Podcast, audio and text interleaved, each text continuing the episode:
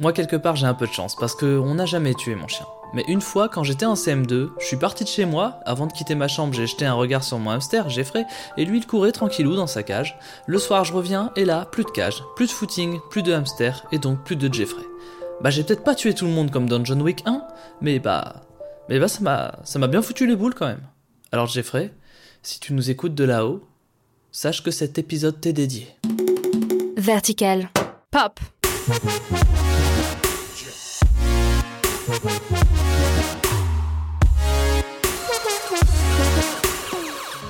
Salut, c'est Thomas et aujourd'hui dans Vertical Pop, on va parler de John Wick 3 Parabellum. Tu n'as aucune issue. La grande table veut t'éliminer. Pourriez-vous créer l'ambiance pour notre invité? Mais avec plaisir. Les services sont-ils toujours suspendus pour moi De quoi as-tu besoin D'armes. Alors pour ceux qui auraient pas suivi la saga John Wick, sans spoiler, je vais vous résumer tout ça. John Wick 1, c'est l'histoire d'un type un peu vénère parce qu'on lui a volé sa caisse et tué son chien. John Wick 2, c'est l'histoire du même type vénère que dans le 1, mais là il est à Rome et il se tape avec des gars hyper dangereux. Dans les rues de Rome, j'aime me promener.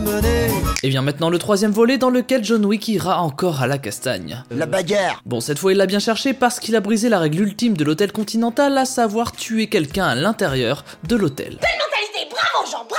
Alors pour ceux qui ne savent pas ce qu'est l'hôtel continental, c'est un endroit qui abrite des criminels vénères et caractérisé par le fait qu'ils sont pas du tout, mais alors pas du tout gentils. Ils n'ont pas les capacités physiques ou neuronales. Bon du coup pour avoir un peu dérapé dans cet hôtel, notre ami Keanu Reeves retrouve sa tête mise à prix et est traqué par des mecs encore plus dangereux que dans John Wick 1 et même que dans John Wick 2. On va pas se mentir, il a quand même pas de bol ce gars. Mais pourquoi le film s'appelle Parabellum? Non, non, non, non. Pas de A, pas de rien. Maintenant, tout le monde écoute. C'est une référence à la célèbre locution latine Civis pacem parabellum, qui veut dire si tu veux la paix, prépare la guerre. Sanctis recorda, sanctis deus rex. Ce qui veut dire Absolument rien.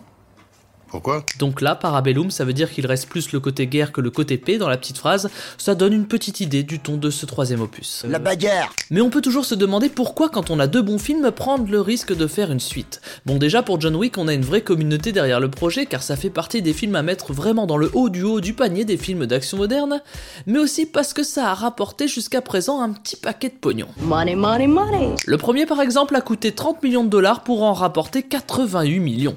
Quant au deuxième il a coûté 40 millions de dollars, soit 10 de plus pour en rapporter 171 millions, soit quasi le double du premier. Money, money, money. À tel point qu'une série intitulée The Continental et basée sur l'univers de la franchise John Wick va bientôt voir le jour. Sachant qu'on avait déjà vu John Wick dans son propre jeu vidéo, un jeu de tir à la première personne en réalité virtuelle, et qu'il a même eu sa propre série de comics. Et on murmure même que le personnage devrait très bientôt apparaître dans le jeu vidéo Fortnite. Fortnite, c'est un truc de fou. Les jeunes, ils sont complètement tarés avec ça. Et au-delà de ça, il est même probable que John Wick au cinéma ne s'arrête pas là, puisque Chad Stahelski, le réalisateur de la franchise, a dit durant un Ask Me Anything sur Reddit que l'idée d'un quatrième volet n'était pas à exclure si le troisième fonctionnait auprès du public. En tout cas, Keanu Reeves de son côté a avoué être chaud patate quant à l'idée d'un autre John Wick. C'est fini pour ce numéro de Vertical Pop et comme d'habitude je vous invite si vous le souhaitez à vous abonner à ce podcast sur vos applis de podcast préférés. Si vous voulez nous donner des petites étoiles sur iTunes ça fait plaisir aussi. Et nous on se retrouve dans une semaine pour un nouveau shot de petites infos sur la pop culture. Pop.